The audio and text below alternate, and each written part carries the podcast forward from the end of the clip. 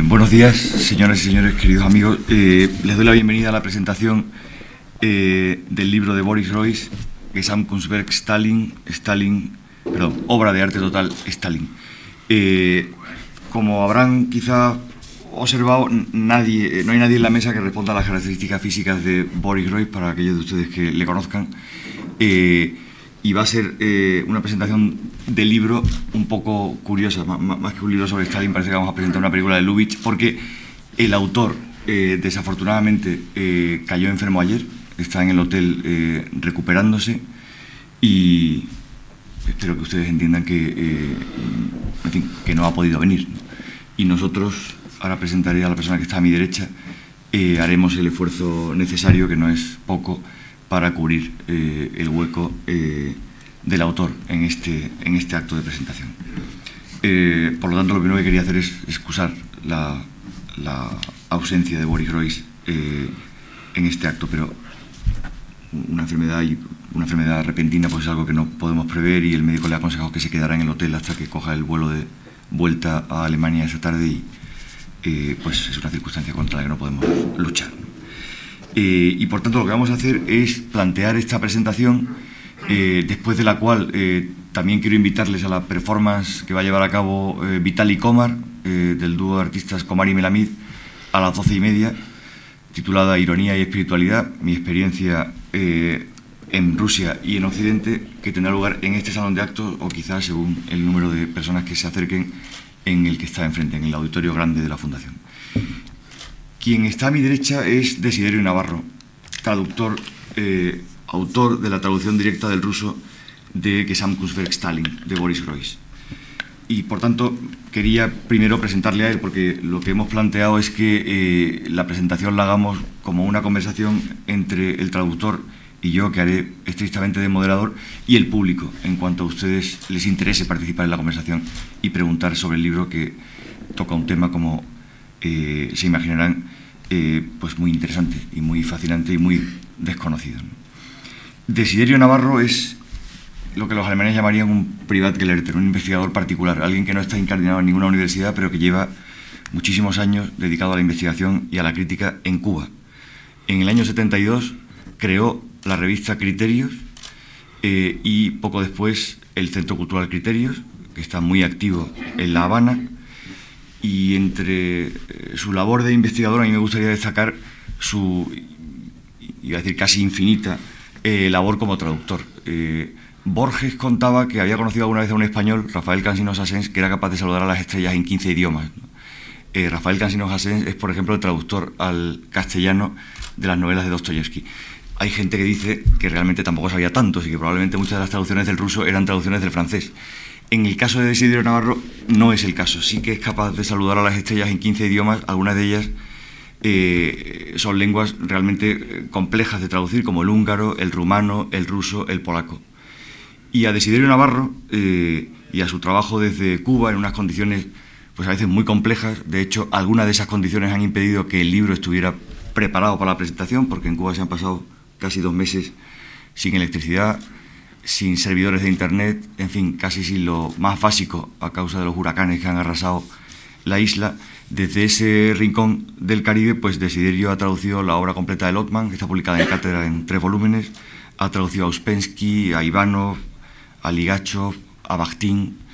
así como a muchísimos autores del inglés, del alemán, del francés, en fin, prácticamente de todas las lenguas conocidas. No sé si ha hecho traducciones del polinesio, pero si no, poco falta. Si aparece una teoría importante en Polinesio, no te preocupes, lo haré. Y eh, desde Criterios, eh, Desiderio ya había traducido algunos textos, eh, algunos ensayos de, de Boris Royce al castellano y cuando eh, empezamos a poner en marcha esta exposición nos parecía que tenía todo el sentido a la sombra o al hilo de una exposición sobre el arte posutópico soviético, traducir al castellano, después de los dos libros que ya están traducidos, sobre lo nuevo y bajo sospecha, la tercera de las obras de Groys, Stalin, la obra de arte total, obra de arte total Stalin. Y nos parecía que eso había que hacerlo directamente del original ruso y que la persona adecuada para, para esa labor, naturalmente, era de Desiderio Navarro. El libro se publica y estará en la calle en dos semanas en Pretextos. Eh, Manuel Ramírez, uno de los editores de Pretextos, está a punto de llegar. Me dicen que está llegando. Como ven, todo esto ha sido una una operación complicada y nos acompañará enseguida eh, en la mesa. Yo, mientras que se incorpora, aprovecharé para decir que, eh, en mi opinión, Pretextos ha tenido la, visión, como otras editoriales extranjeras como Hanser en Alemania o el MIT Press en Estados Unidos, o editoriales francesas, italianas importantes, de darse cuenta de la potencia especulativa y del interés enorme que tiene la ensayística de Boris Groys y traducirla, o organizar sus traducciones al castellano. Muy bien, eh, si me lo permiten, yo voy a hacer una mínima presentación del perfil eh, biográfico y teórico de eh, Boris Groys. Como, sabe, como saben, ha sido el, curador invitado para organizar esta exposición en la Fundación Juan Marc, titulada La Ilustración Total, Arte Conceptual de Moscú 1960-1990.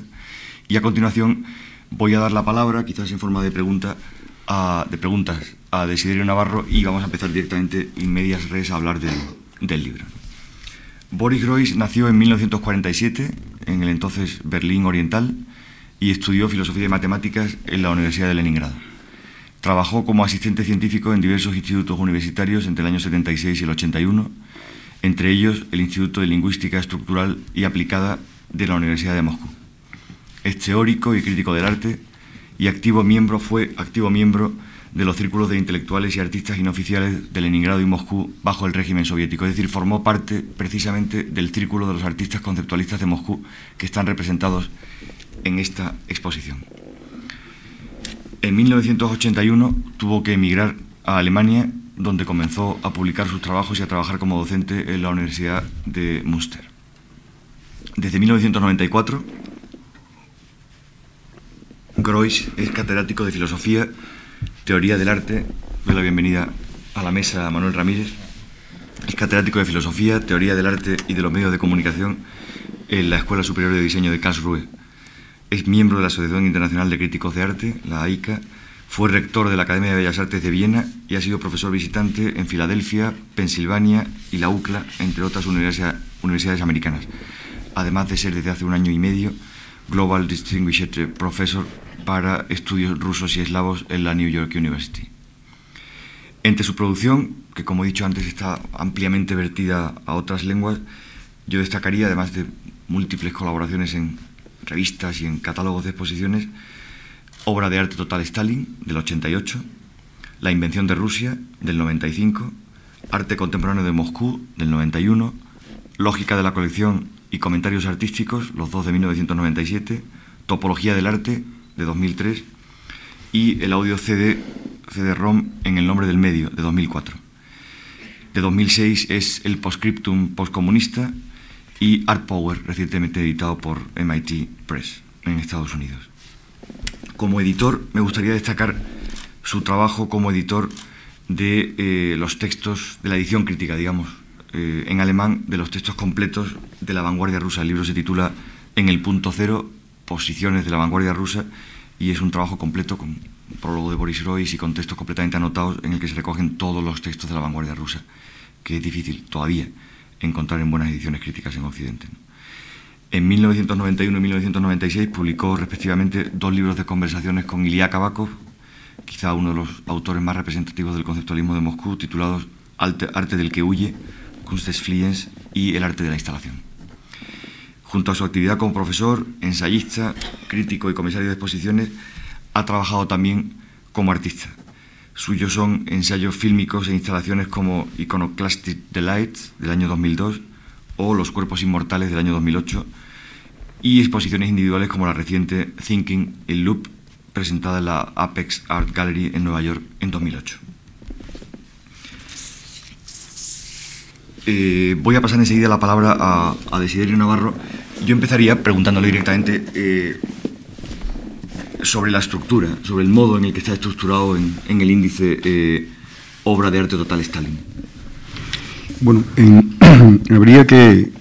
decir que bueno, este libro tiene una historia muy singular porque eh, salió primero, fue publicado primero en alemán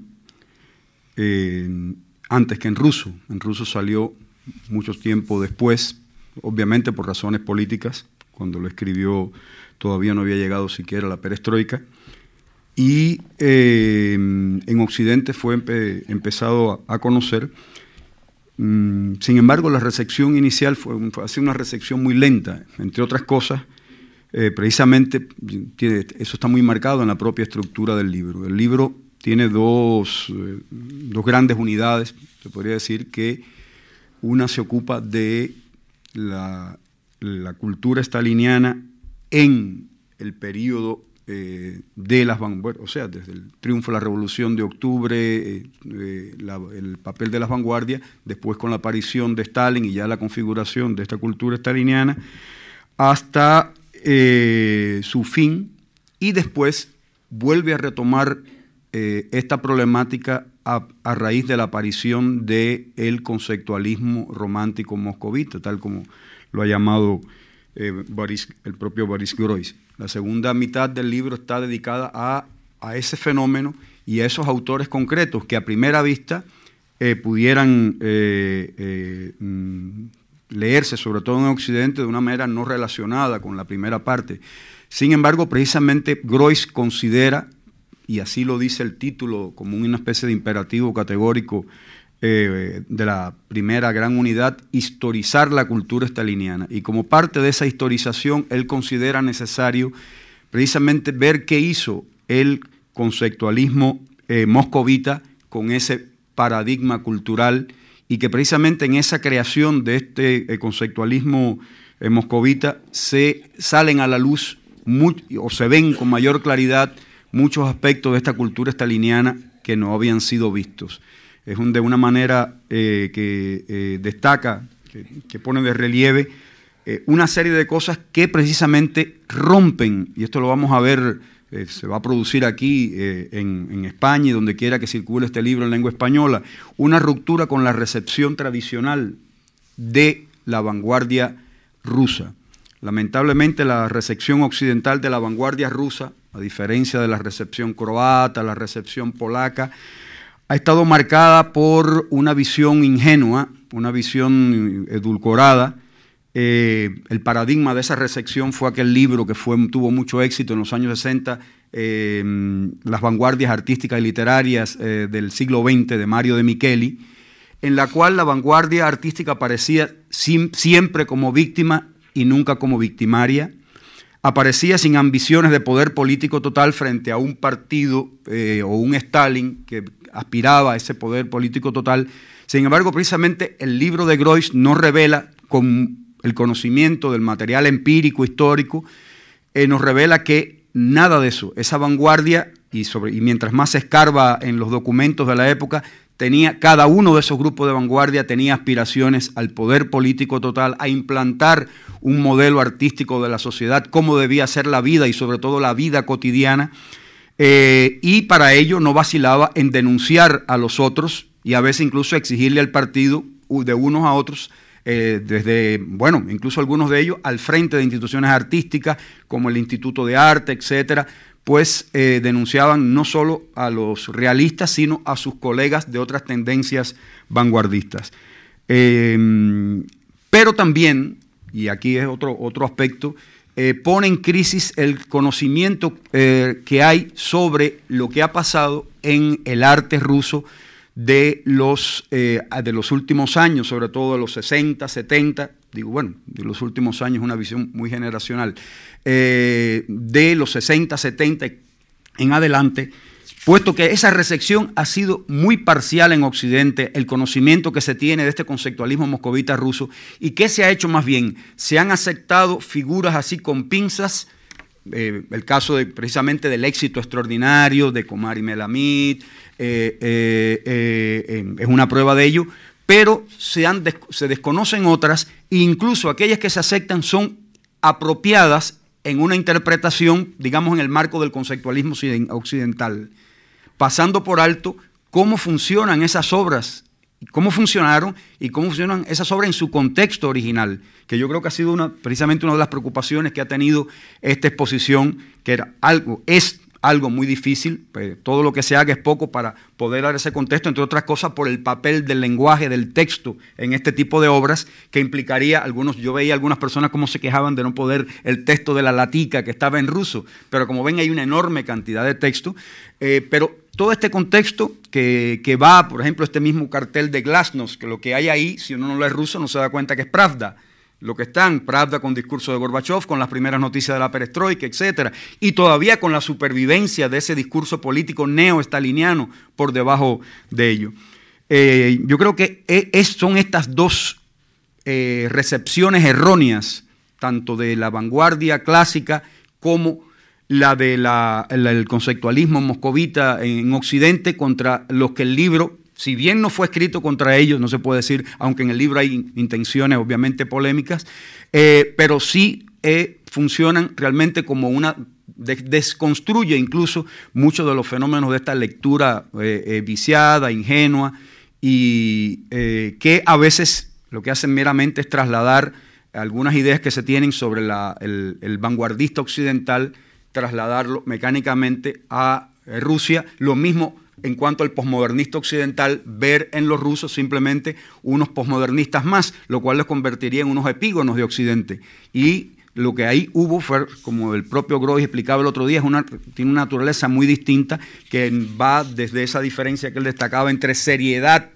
de ese juego eh, con, los textos, las tradiciones, los lenguajes, los estilos, a este aspecto lúdrico, humorístico, etcétera, que eh, pone, pone en crisis más de un paradigma dentro de la, de la tradición rusa, incluida ese fenómeno que hay en la cultura rusa de la lucha entre occidentalistas, hay un término de, que, eh, existe de hace mucho, y eslavófilos, este, que forma parte también de esta, de esta gran eh, eh, debate interno que dura hasta el día de hoy, con este resurgimiento de ese nacionalismo arcaico, ortodoxo religioso, etcétera, reaccionario, que está ligado también a veces incluso con ambiciones totalitarias muy parecidas a las del propio Stalin. Bueno, Manuel Ramírez ha llegado a tiempo para acompañarnos en la mesa. Yo voy a cederle la palabra después de que le haya usado el traductor a, la condición de posibilidad práctica de este libro, que es el editor. Adelante, Manuel. Menos mal, eh, eh, todos han sido contratiempos y cuando ya creía que se habían acabado, aquí me encuentro con otro, que no sé qué habéis hecho con el pobre Boris durante estos días que yo he estado fuera. en fin, el caso es que eh, ahora les explicaré todos los contratiempos eh, en relación con este libro eh, que hoy presentamos, pero que es, eh, al fin y al cabo, la presentación de un libro virtual. porque el libro todavía no está en la calle. Bueno, les decía que todo ha sido contratiempos con este libro, con este libro inexistente.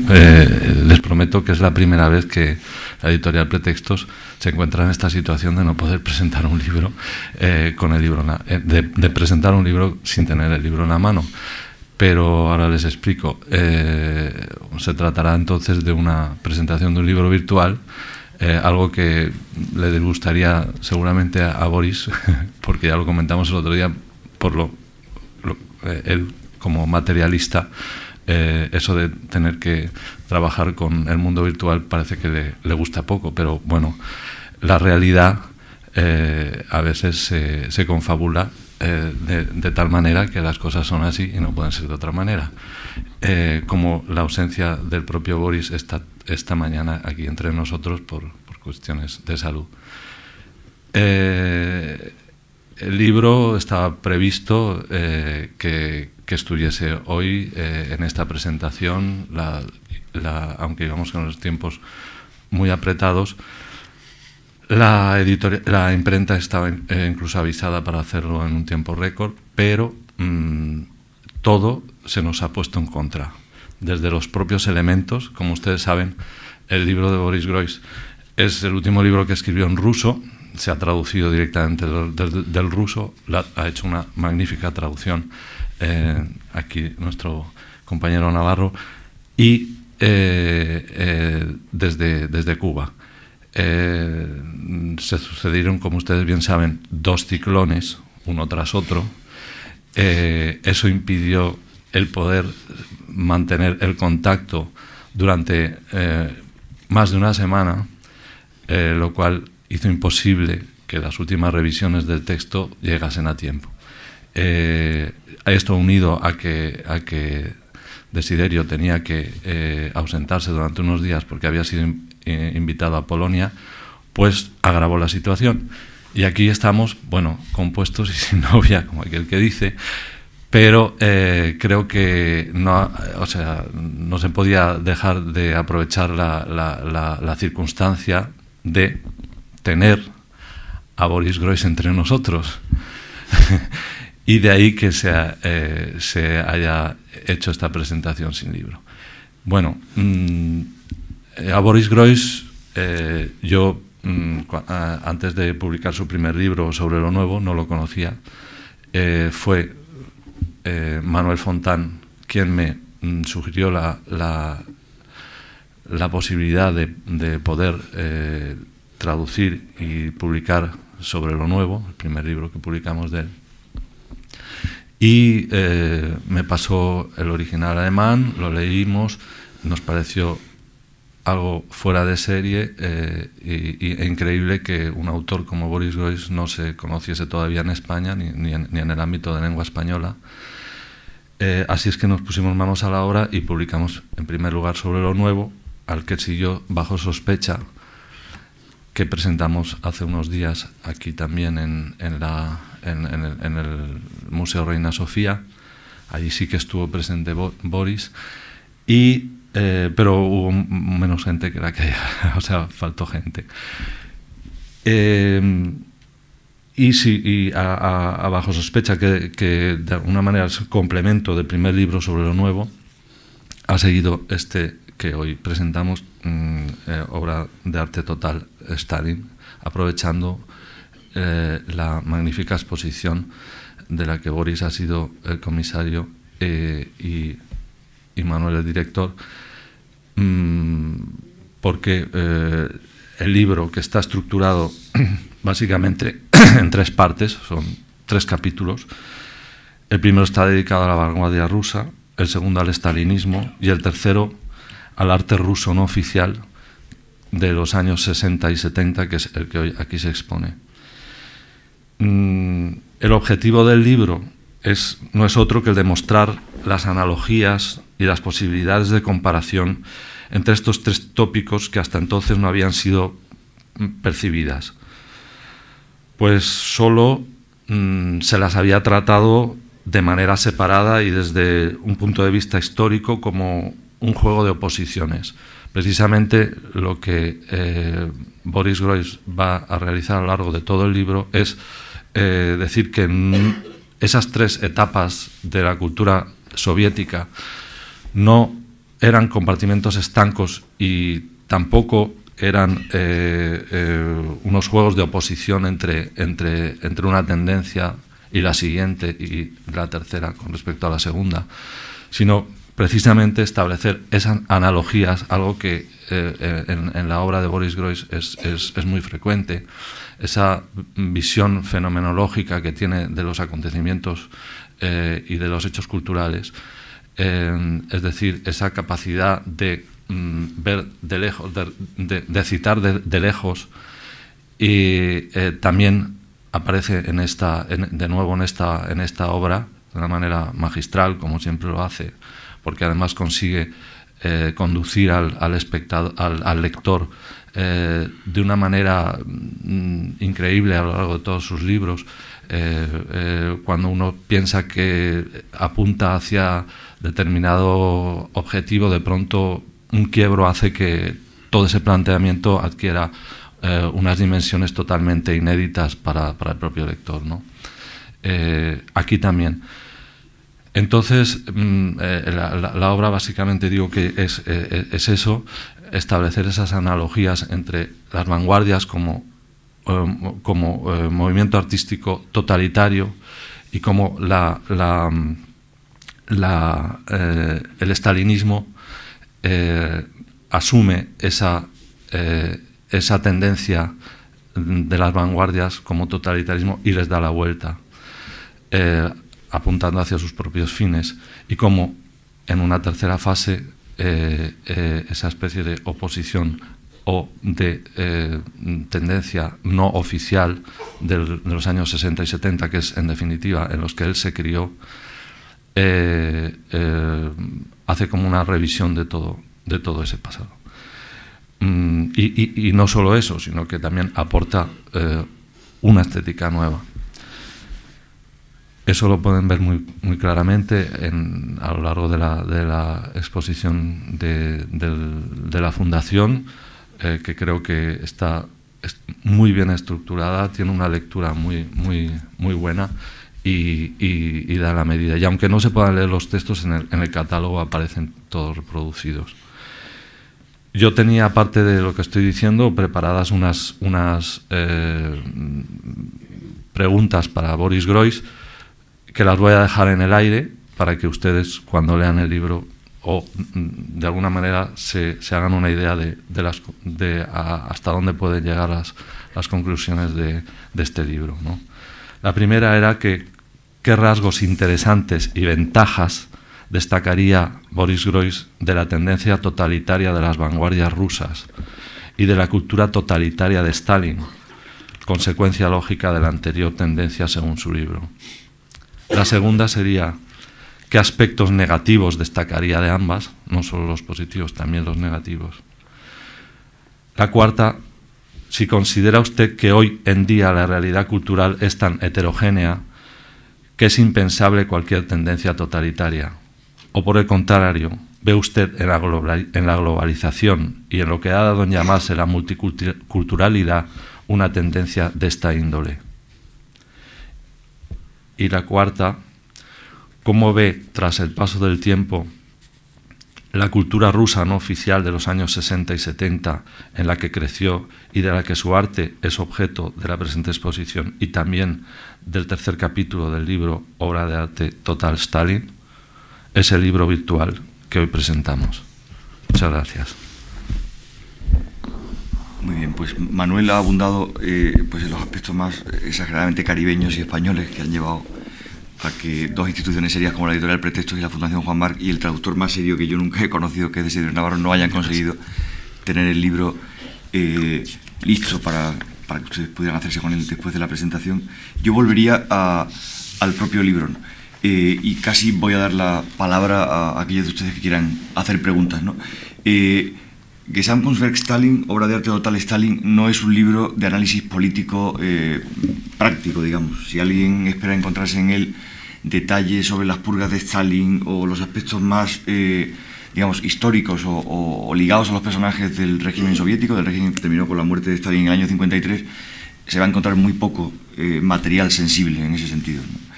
Tampoco es un libro que haga un, análisis moral o que haga un ajuste de cuentas moral con la época de Stalin. Naturalmente, se da por supuesto que eh, en buena parte la época de Stalin fue una gran carnicería que con su muerte, cuando se abrieron los gulags y los campos de concentración, salieron a la calle pues cientos de miles, millones de personas que habían estado privadas de libertad. Todo eso se da por supuesto. Es un libro sobre un tema soviético que yo diría que es en su análisis eh, tremendamente germánico y filosófico, porque es un libro sobre la lógica de la ideología o la lógica de, eh, como han dicho tanto Manuel como Desiderio, la lógica con la que se pueden concatenar tres fenómenos históricos como son la vanguardia rusa eh, de los años 20, en parte contemporánea a la revolución del 17, el realismo socialista, un arte que disolvió los intentos radicales de la vanguardia, un arte que debía ser nacional en la forma y socialista en el contenido. En fin, eh, parte del contenido pues está, eh, están viéndolo ustedes a razón de nueve segundos por imagen en la pantalla que está sobre nuestras cabezas. Arte que a su vez, después de la muerte de Stalin, sufrió un proceso de, como toda la época de Stalin, de, digamos, de deshielo o de, de desestramiento, por decirlo de alguna manera, eh, y que es justamente el tipo de arte sobre el que reflexionan de una manera muchas veces irónica, humorística y divertida los artistas que están en esta exposición. El libro de Boris Groys es un análisis de cuál es la lógica de los acontecimientos que subyace a esos tres fenómenos. Y, yo diría que si tuviera que elegir eh, cuál es la, raíz común eh, a esos tres fenómenos o la realidad eh, o el contexto analítico que dirige esas tres realidades o que está a la base de esas tres realidades, yo diría que es una visión muy acertada de las raíces comunes que han tenido siempre y que siguen teniendo, en el sentido más profundo de la palabra, eh, la política y el arte. Ayer eh, en, Cuenca eh, tuvimos el gusto de llevar a algunos de los artistas que están en la exposición a, ver el Museo de Arte Abstracto Español y entre ellos pues, venían pues, Eric Pulato, Vitali Comar, que está sentado en la última fila, y un periodista de Cuenca pues aprovechó para hacer una entrevista a algunos de los artistas que visitaban nuestro museo. Y una de las preguntas fue justamente, bueno, el grupo al que usted pertenece, fue la misma pregunta para todos los artistas, el, círculo de los románticos, de los conceptualistas románticos de Moscú, es decir, los representantes del arte no oficial de los 60 a, los, a finales de los 80 en la Unión Soviética, ¿era un grupo con intereses solo artísticos o también ideológicos y políticos? Y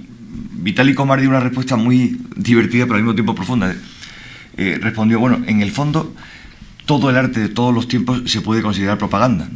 El arte del Renacimiento en el fondo era en parte propaganda religiosa. El arte pop americano de los años 60 y 70 fue arte de propaganda de la sociedad eh, o de la ideología del consumo. Y el arte del realismo socialista también era arte eh, de propaganda soviético, arte pensado para la educación de las masas. Yo creo que una de las, de las virtualidades de, de este libro y de su casi diría que pavorosa clarividencia, es eh, haber aclarado las raíces comunes entre vanguardia y eh, pretensiones totalitarias, entre radicalidad vanguardista y eh, realidades políticas totales como las que tuvieron lugar en, en, la Rusia soviética, sobre todo hasta la muerte de Stalin en el año 53. Y ese es un tipo de realidades para las cuales los europeos no tenemos afinada suficientemente la conciencia, por la sencilla razón de que para nosotros la vanguardia o el fenómeno de la vanguardia está asociado a manifiestos eh, eh, reducidos al ámbito artístico, a pretensiones de totalidad eh, en el ámbito de la historia del arte, en realidad ninguna de las pretensiones de la vanguardia de cambio social, de transformación radical de la, de la realidad, tuvieron éxito, tuvieron lugar en el ámbito de contextos políticos y jurídicos completamente estables. Y la prueba de eso es que todas esas pretensiones acabaron en en lugar que las sociedades de la democracia liberal occidental reserva para la memoria de para guardar memoria de todos esos experimentos tan radicales, también política y socialmente, que son los museos. Mientras que en Rusia se puede interpretar, y esto es lo que hay debajo del libro, eh, que de alguna manera, por supuesto de una manera que los vanguardistas mismos eh, se hubieran horrorizado al ver, acabó eh, formando parte de esa especie de obra de arte total en el que acabó consistiendo el mundo ideológico soviético, por lo menos hasta el 53. no sé si hemos conseguido suplantar a Boris eh, de una manera lo suficientemente, interesante como para que haya preguntas. Eh, yo diría que se las dirijan sobre todo a Desiderio, a Manuel Ramírez, el editor, y adelante. Yo tengo una, un poco a quien te apetezca contestar, mm, y es sobre el título del ensayo. Seguramente se podría escribir un ensayo sobre los títulos de los ensayos, no fue, está escrito ese libro, y habrá títulos que tratan de hacer un esfuerzo por ser fieles del contenido, otros títulos que tratan de hacer una evocación o, un eco que pueda resultar atractivo para un potencial comprador. ¿Cuál es el caso de, este libro? Stalin habla de arte total o de arte total. Stalin es, una, es un resumen de una de las tres partes, quizá de la segunda, en la que se habla del realismo soviético contemporáneo de Stalin. Es una de las hipótesis fuertes del ensayo que va atravesando cada una de las tres partes. Es solo una frase bonita que luego no se desarrolla su contenido, tengo curiosidad por. Bueno, el título ya era un problema darlo en español, porque el título originalmente en ruso eh, viene la palabra alemana, Gesamtkunstwerk, y la, y la palabra Stalin, pero no dice Stalina, no está en ningún caso, es una aposición, el título es extraño en ruso. Es decir, lo, normal hubiera sido, o lo esperado, Stalinsky, Gesamtkunstwerk o Gesamtkunstwerk Stalina. No hay eso. En ruso es extraño. Lo que pasa es que en la tradición rusa, a, diferencia de entre, en la tradición española, entre nosotros se, se, conoce, en los círculos más especializados, pero se usa poco, la, el término de Gesamtkunstwerk wagneriano de Gesamtkunstwerk. En ruso sí, en ruso sí se usa de manera, por eso no es tan extraño eh, el uso del, término alemán. Pero en español yo incluso vacilé inicialmente, me orienté más o menos, estuve explorando el, el por ciento de uso y realmente es bastante, era bastante poco y, en algunos casos poco conocido dentro, dentro del mismo medio artístico, cultural hispanoamericano. De ahí que de optara por esto de obra de arte total, que es lo que significa eh, el término original, solo que aquí está resemantizado, porque aquí se refiere a esa voluntad de abarcar toda la realidad, someter toda la vida a un proyecto artístico. El proyecto wagneriano no era eso. El proyecto wagneriano era la utilización de todas las artes dentro de todas las ramas y géneros del arte dentro de una obra. Es decir, hay un caso de resemantización. Eh, ahora bien, en cuanto a la idea misma, yo creo que es, la idea central, eh, precisamente en, torno a la cual giran los tres, es la idea de que Stalin eh, funcionó como un demiurgo que quiso hacer de todo el país, incluyendo toda la vida cotidiana, la socialidad, la vida privada, etcétera, todo, eh, conformarlo como un material maleable, como arcilla, para hacer esa gran obra de arte total de toda la... Eh, que no admitía, desde luego, otros artistas menores. Era el demiurgo el único, eh, por lo tanto, ya existía una relación de tensión con las intenciones demiúrgicas de todo artista de vanguardia. Así. Eh, y los artistas realistas socialistas, ese eslabón intermedio que, que, que, aunque muy vilipendiado en Occidente, es poco conocido, precisamente como no se le ve valor artístico, pues no ha tenido esa difusión. Todo el mundo lo desprecia, pero pocos han visto buena cantidad de obras de realismo socialista, que por cierto tenía, tú, tiene una historia interna que él en algunos momentos desarrolla, no es el mismo el del año 21, eh, eh, cuando empieza el término, ya en aquel momento había una lucha feroz por la definición del término eh, realismo socialista, hasta que después ya Stalin lo codifica, y Zhdanov más todavía, y empieza después una, entre comillas, llamémosle desintegración, etcétera, hasta que ya en el periodo de, de, Brezhnev se habla de el realismo socialista como un sistema artístico eh, abierto, etcétera, que admite distintas formas, el expresionismo, etcétera, pero más bien no se sabe, es decir, requiere un estudio saber si era un proceso de apertura o era un proceso de desintegración. Ahora, lo que liga precisamente era esta idea de, que, eh, de este proyecto y cómo este proyecto después es visto en, clave paródica, irónica, etcétera, por el, conceptualismo eh, moscovita ruso. Yo creo que esta es lo que articula, ¿no? Los tres de lo que, mencionaba precisamente Manuel. Eh, y también habría que decir, y aquí viene la parte, digamos, terminológica del asunto que yo había notado aquí, eh, lamentablemente hay muchos problemas de, traducción en, el mundo de lengua española. Lamentablemente, gran parte de las traducciones de teoría no son hechas por teóricos, como en otras culturas hay uno se, topa que, no sé, los grandes, eh, los que traducen teoría en Polonia son otros teóricos polacos o especializados. Y eh, de ahí que haya mucha resistencia en español a lo que son neologismos. A veces llega una gran paradoja. El autor en su lengua, esto pasa a menudo con el texto, de Groy, él crea un neologismo. Groy puede decir perfectamente, igual que nosotros, carácter ideológico, que incluso suena casi igual, ideologiczny carácter, pero no, dice ideologicznost. Y lo hace de una manera que nosotros podemos, tenemos la raíz ideológica y tenemos isidad y y todos los sufijos que pueden formar abstractos. Bueno, pues no hay ninguna razón, sobre todo porque después si uno lo pone como carácter ideológico, después en las polémicas con otros autores o en estudios sobre la construcción de abstractos, en, la, en, cualquier trabajo de naturaleza deconstructiva de un lenguaje teórico, no tiene dónde agarrarse porque no está en la traducción. Y eso, felizmente, por lo menos hubo en el mundo francés y en el mundo ah, allá por los 60, cuando eh, gracias a que existían la Cristeva y Todorov como mediadores culturales entre la tradición rusa y occidente, a la hora de traducir literaturnost, no tradujeron de Jacobson los formalistas rusos no tradujeron carácter literario, sino literariedad. Y hoy día todo el mundo dice literariedad en español como lo más común y corriente. Y es un término insustituible. De ahí que esto lo van a encontrar a lo largo del texto, una serie de neologismos porque son así en el original. Es decir, no, es que no había, eh, no es el caso de que hay una sola forma de decirlo en ruso, no, no, es que el autor puede decirlo de varias maneras y esta precisamente la escogió, a veces incluso lo subraya con comillas, así. Esto, eh, eh, de ahí que, y esto es algo, un elemento de fidelidad al lenguaje de Groy, ustedes van a ver que Groy se caracteriza por una claridad extraordinaria.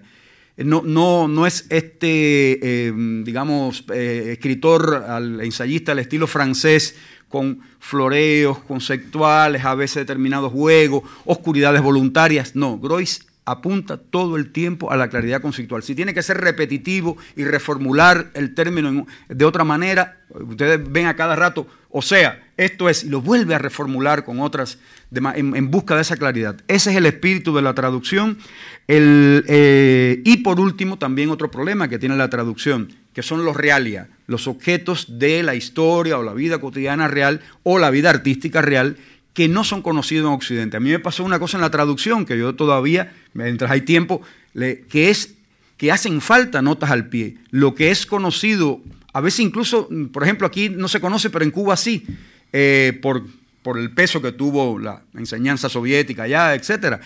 Y, y, el autor da por supuesto que se conocen ciertas cosas. Y eh, hay mucho realia histórico, qué cosa es la AJRR, la Asociación de Artistas, etcétera, rusos, y, eh, eh, así vamos a encontrar una enorme cantidad de realia histórico que habrá, hay que precisar. en realidad, yo creo que uno de, los problemas que yo me alegro mucho de que, de que Grois haya tenido la misma suerte, o esté teniendo la misma suerte en lengua española, que tuvieron en su tiempo Bastín, Lotman, etcétera, que esté Manuel eh, traduciendo su obra, que es un conocedor de las tres cosas que hace falta saber para traducir teoría, porque lamentablemente ni basta ni el español ni la lengua de, partida, sino también teoría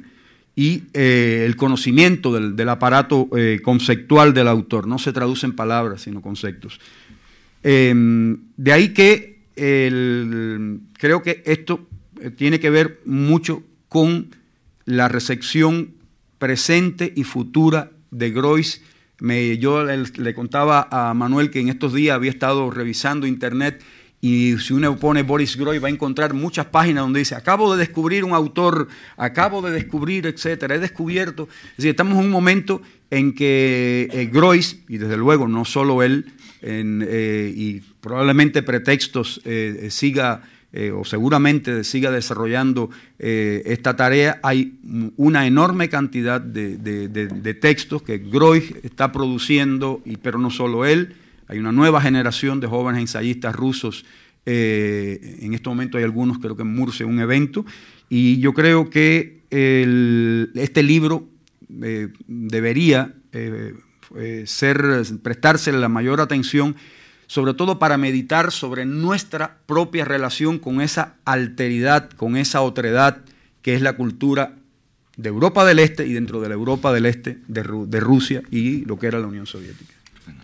Muy bien. Pues efectivamente, a pesar del retraso, yo creo que la edición española eh, de mano de Desiderio va a tener la virtud que va a ser prácticamente la edición crítica, con lo cual los rusos y los alemanes tendrán que aprender español para leer la versión más autorizada del texto original de, de Grois. A mí me parece muy pertinente la pregunta de, Javier. O sea, digamos que a lo mejor una buena forma de decir el libro es que lo que en Wagner es la ópera, es decir, el género artístico en el que eh, el texto, la música, la escenografía tienen que ser organizadas de tal manera que apelen simultáneamente y de una manera mm, total al espectador, en, el caso de la, digamos, en la buena lógica del materialismo dialéctico de la praxis revolucionaria, en el caso de Stalin es el todo social, que hay que transformar radicalmente hasta sus últimas consecuencias. ¿Más preguntas? Adelante. Sí, eh, llegando a lo que decía Desiderio en relación a los conceptos, una de las cosas que hecho de menos la Beta Grois es en el sentido de que otra bibliografía o biografía de él habla de que hizo filosofía y matemáticas. Entonces, falta, en este sentido, una base filosófica o antifilosófica de Grois aquí para entender gran parte de lo que se está hablando, tanto en relación a la sociedad del espectáculo de Debord como a la, visión que tiene del trabajo ¿eh? o el no trabajo con respecto al consumo, básicamente,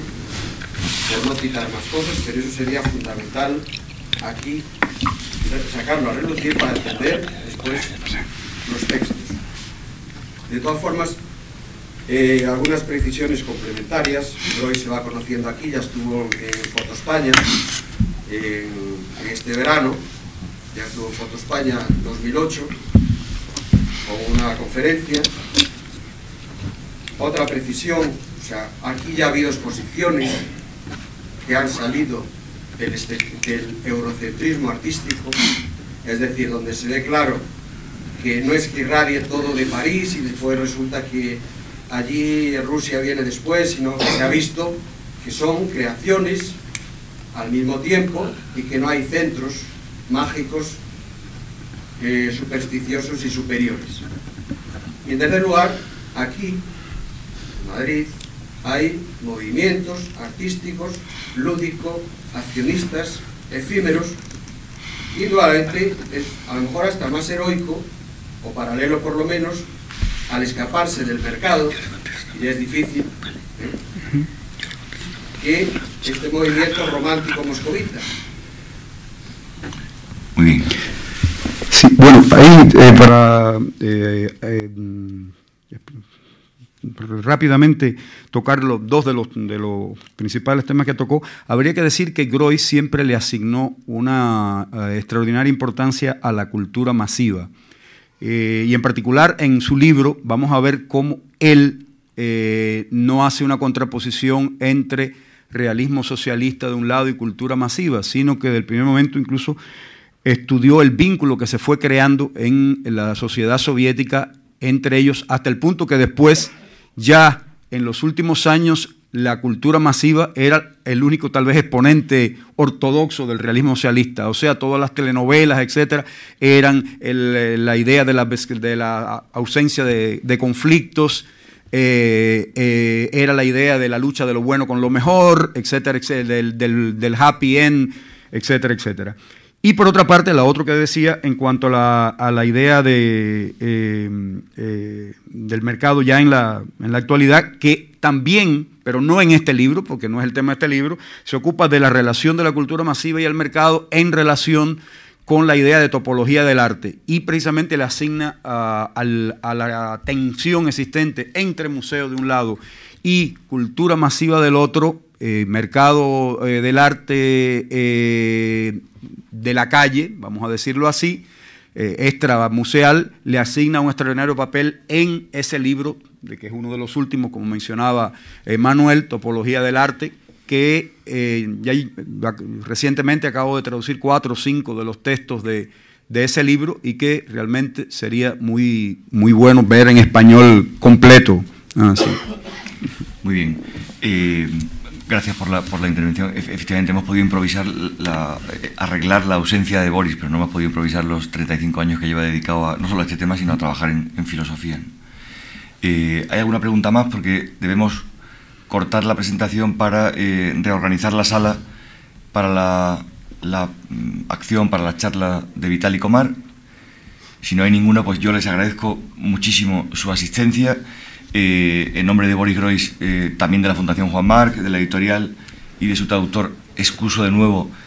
la ausencia del, del autor, que seguro que la inmensa mayoría de ustedes estaban aquí por su anunciada presencia y en unos pocos minutos empezamos casi a continuación la charla con Vitaly Comar. Muchas gracias.